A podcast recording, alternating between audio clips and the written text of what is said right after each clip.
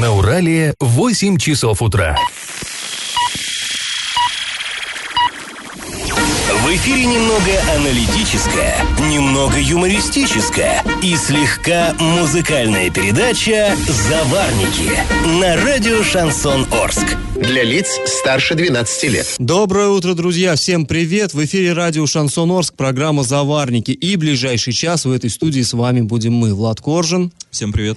И Павел Лещенко. Ну что, мы сегодня поговорим с вами о том, как, например, в Орске этим летом будут ремонтироваться городские дороги. Власти обещают, что покрытие будет, ну, принципиально другим, качество просто фантастическое. Узнаем, насколько обмелеет Иреклинское водохранилище и как это отразится на жизни всего региона. Вообще, мы обсудим много-много разных новостей. Но сейчас старости. Пашины старости. Среди всего прочего, мы сегодня будем обсуждать будущее а, Юж-Урал-Машзавода, ЮМЗа. Ну, оно пока, к сожалению, весьма туманно и, я бы даже сказал так, печально. А, и вот эти вот размышления о будущем этого предприятия нас натолкнули на воспоминания о его прошлом. Ну, прошлое тут, наверное, рассказывать не надо, и прошлое ЮМЗа, оно славное. Это уникальное предприятие было единственное в своем роде. Там делались такие вещи, которые не делались нигде в мире.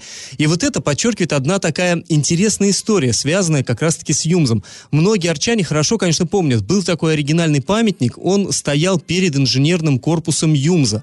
А в народе этот памятник называли «шарик в кубике». Помните, да, такой столб, на нем а, как бы, ну, кубик, а, в, а внутри него вырезан свободно вращающий, вращающийся шарик. И вот все-то его, наверное, видели, но не все знают историю его создания, что это вообще такое, как он там появился и так далее.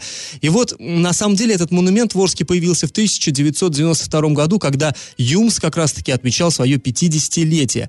И вот мне в свое время, знаете, пришлось, эм, доводилось брать интервью у автора этого памятника, кто его создал. Это старейший инженер ЮМЗа Анатолий Свединский. И вот он как рассказывал, как этот памятник вообще появился. Дело в том, что вот этот, э, это была такая, знаете, инженерная головоломка, такая задачка, как из цельного куска металла на ну, соответствующем станке да, вырезать э, вот такой кубик, внутри которого будет находиться свободно вращающийся шарик. То есть речь сначала шла о небольшом куске металла. То есть вот из цельного куска как вырезать. Это очень сложно. Вот он, этот самый Свединский, поехал в Москву на очередную какую-то выставку тогда, в начале 90-х, и там немецкие инженеры предлагали эту задачку э, решить всем, ну, нашим соотечественникам. И инженеры со всего Союза, ну, тогда уже не Союза, России, стояли и ломали голову. А как это сделать-то? Вроде бы как технически это практически невозможно. Как это можно? Сделать. И он тоже не смог это решить там на месте, но вернулся на ЮМС и со своими коллегами из конструкторского бюро они посидели несколько часов там над ватманами своими вот этими чертежами и придумали, как это сделать. Выточили, принесли тогдашнему директору завода и показали, вот, мол, как, гляди, как что можно сделать. И тот решил, а сделайте такую же штуку, но массой 1200 килограммов и поставим ее перед заводом. Это будет памятник, так сказать, инженерному таланту, инженерному потенциалу нашего нашего Юмза. Выточили, сделали, получился, на мой взгляд, ну, действительно шикарный памятник, обалденный просто. Ну, и, э, то есть, э, все, весь город мог видеть, что не только в Туле, да, там левши есть, а у нас э, в Орске тоже, ого-го.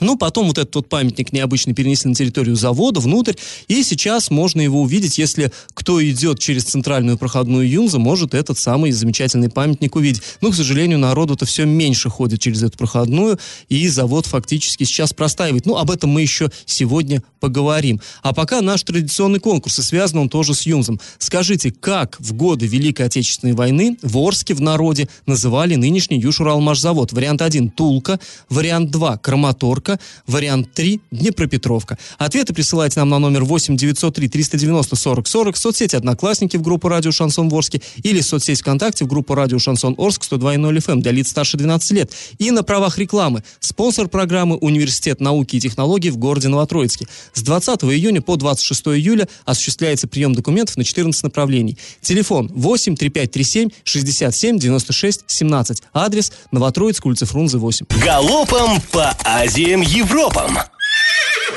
Ну что, коротенько о городских новостях. Власти Орска рассчитывают получить еще 190 миллионов рублей на ремонт дорог. Это к уже существующим. Если вот эти деньги городу дадут, то на них планируют отремонтировать треугольник по улице Краматорской, проспекту Мира и проспекту Ленина. То есть вот эти самые-самые оживленные автомагистрали центра города. И в этот же список, список а, планируют включить улицу Станиславского, как раз-таки вот в том же участке.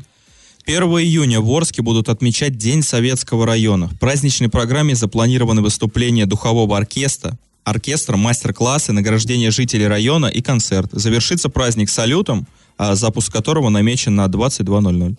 А, друзья, в нескольких селах Оренбургской области введен карантин по бешенству. А, в четырех селах именно конкретно а, э, в селе Ягодное Грачевского района, в двух поселках в Первомайском районе и в одном поселке в Бугурусланском. Теперь в течение двух месяцев на, данных территориях запрещается торговать домашними животными, проводить выставки и вывозить их за пределы населенных пунктов. Ну, информация, я думаю, не лишняя для наших сельчан. На правах рекламы спонсор программы Университет наук науки и технологий в городе Новотроицке. Бюджетная форма обучения, ежемесячная стипендия до 12 тысяч рублей, квалифицированный преподаватель, научные исследования, гарантия трудоустройства. Телефон 8 3537 67 96 17, адрес Фрунзе 8. А сразу после небольшой паузы мы с вами поговорим о новом повороте в деле Юмза. Не переключайтесь. И как это понимать?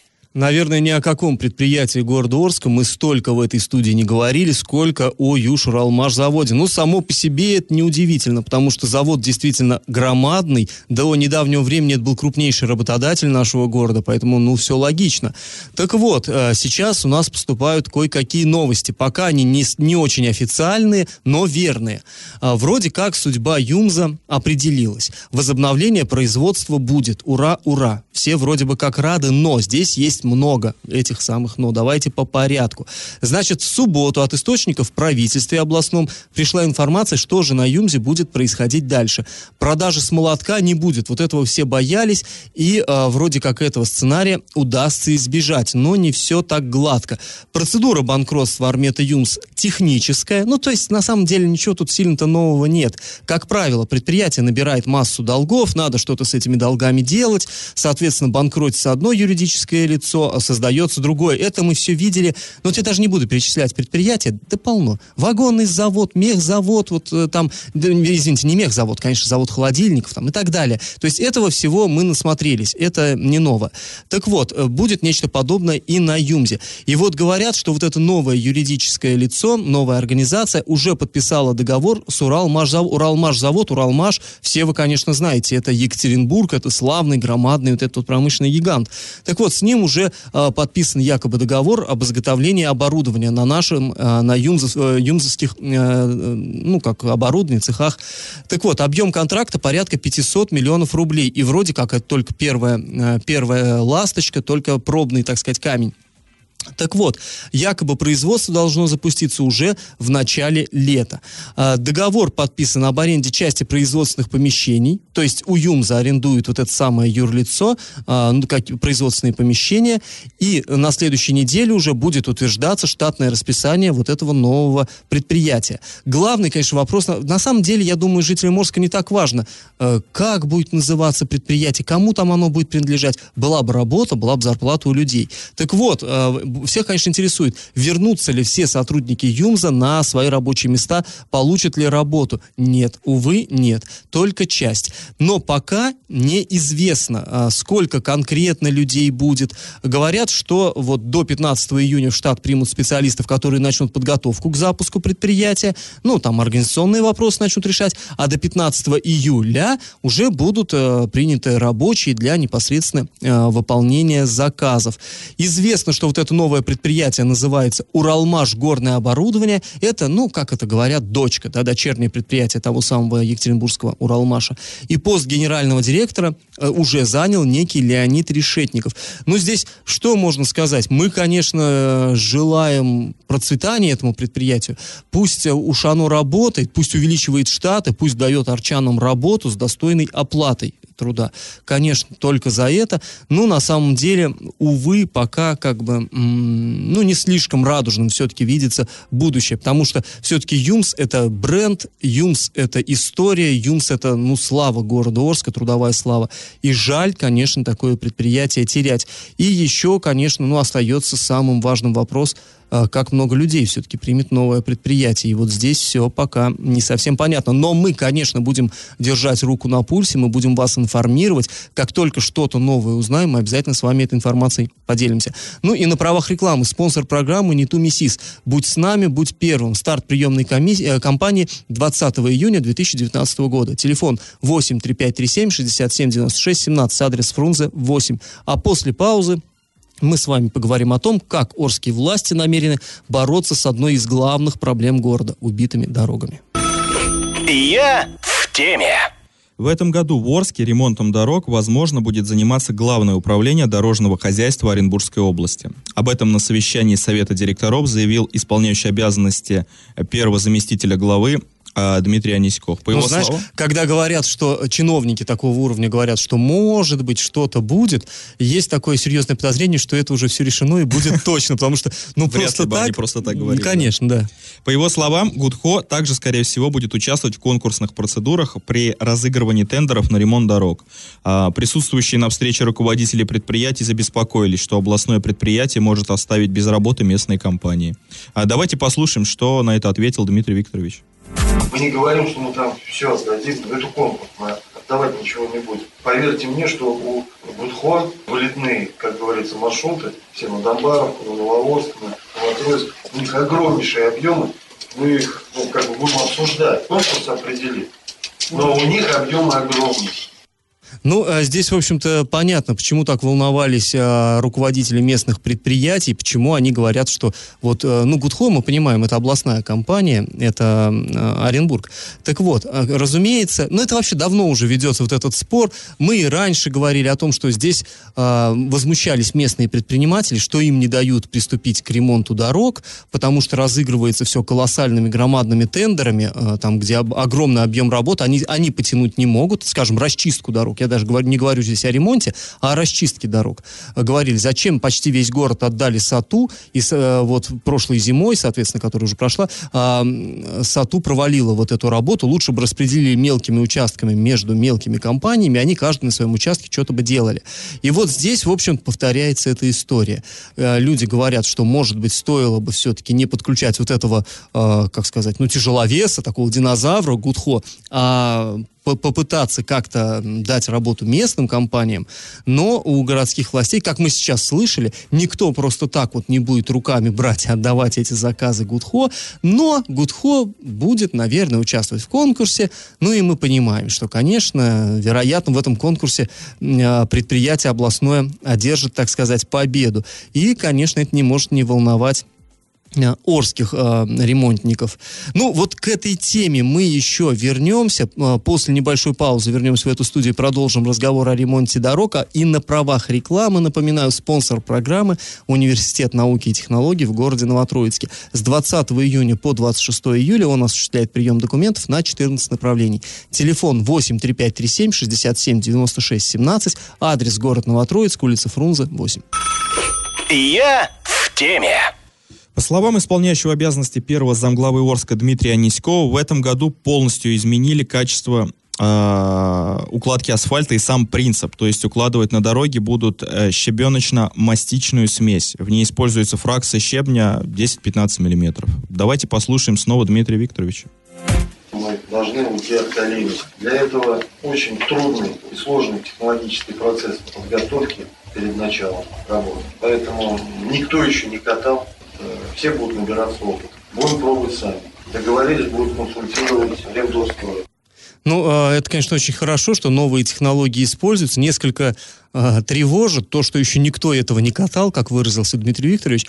Э, ну что ж, когда-то надо начинать. Будем надеяться, что все-таки первый блин не будет комом, и действительно дороги окажутся э, качественными, качественнее, чем ранее. Но здесь стоит, наверное, вернуться. Э, в свое время мы здесь, в этой студии, разговаривали с Сергеем Щербанем, это зам главы города по муниципальному хозяйству, и он говорил, что действительно вот это новые новые технологии, они дают принципиально новый результат. Это гораздо более жесткое покрытие. По логике такой асфальт не должен вот проваливаться. То, что мы все видим сейчас на наших улицах, когда асфальт э, проседает и образуется вот эта колея, которая летом-то доставляет массу неудобств, а зимой, когда еще обмерзает, там вообще что-то невыносимое для э, автомобилистов появляется на дорогах. Так вот, вроде бы как э, вот этого быть уже не должно. Ну и говорили, что не только результат другой, но и вообще сама технология принципиально другая, и э, выполнять вот эти работы гораздо сложнее сложнее. Там честно говоря, я как не, не инженер, не дорожник, не очень понимаю, но если, как говорил Щербань, если запустили процесс, то есть начали укладку, нужно вести ее непрерывно, остановка процесса влечет за собой, надо будет все, короче, заново переделывать. Если вот вдруг э, укладывали, укладывали и остановились, придется возвращаться на начало, все сдирать, все срезать и э, все заново приним, приниматься делать. Нельзя ставить заплатки на эти дороги, но имеется в виду сразу же, вот в тот э, момент, наверное, на следующий год, если уж выбоина появится, то ямочный ремонт можно делать, но в самом начале, вот если ты где-то что-то нарушил, опять-таки возвращаемся, снимаем и все переделываем заново. Ну и говорят, что контроль за качеством ремонта будет колоссальный, то есть будут следить несколько уровней, в том числе какие-то специальные люди, там из Москвы федералы будут приезжать и смотреть, как же а, тратятся вот эти средства федеральные.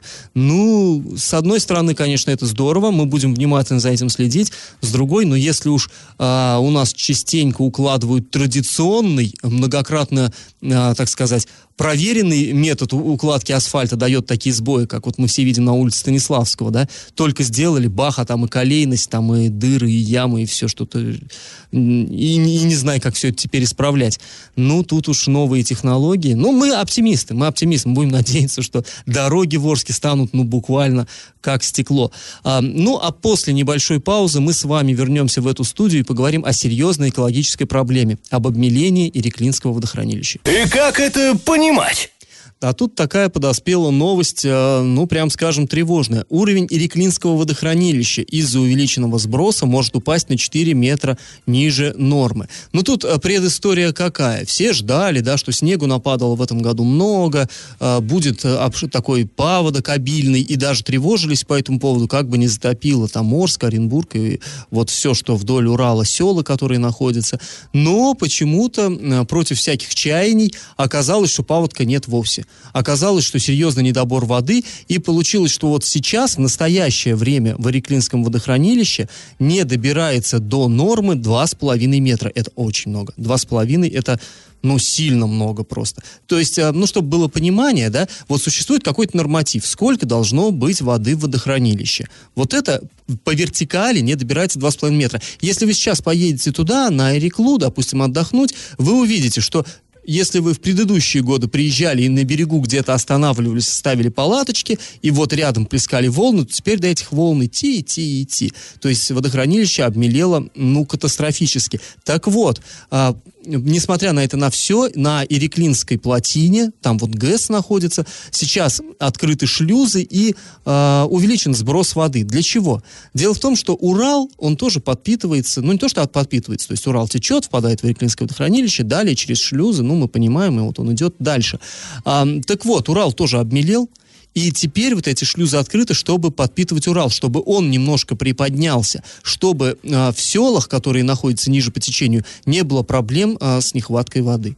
То есть это вынужденная мера, никто этому, в общем-то, не рад. То есть мы понимаем, во-первых, на водохранилище это там рыбные запасы, да, там а, рыбу разводят, пытаются туда постоянно а, мальков новых привозят, там и так далее, и так далее, чтобы, э, ну это серьезная на самом деле тема. Так вот, водохранилище мелеет, для рыбы это губительно просто. Соответственно, все вот эти соответствующие э, органы бьют тревогу. А что будет с рыбой-то? Во-вторых, из, этой, из этого водохранилища берется вода для а, работы Иреклинской ГРЭС. И это самая крупная электростанция в нашем регионе, да и нескольких вот а, окружающих. И, и там тоже, энергетики тоже этому, мягко говоря, не рады. Но власти вынуждены это делать, чтобы обеспечить водой вот тех, кто ниже по течению. В общем-то, такая а, проблемка. И вот здесь я хочу сказать, буквально, наверное, недели две-три, может быть, назад здесь, на заварниках мы обсуждали а, комментарий эколога профессионального а, Сергея Черкова, который тогда говорил, что вот это вот обмеление, не то что обмеление, а отсутствие паводка серьезного, это на самом деле очень такой тревожный звоночек. Это значит, что уровень грунтовых вод подрусловых вод катастрофически снижается, и вся вот эта вот, вот колоссальные запасы снега, зима была очень снежной в этом году, в два с лишним раза больше, чем в прошлом году выпало снега, и весь он как-то без остатка почти ушел в землю. Это значит, что было куда уходить, это значит просто, что под землей с водой все очень плохо.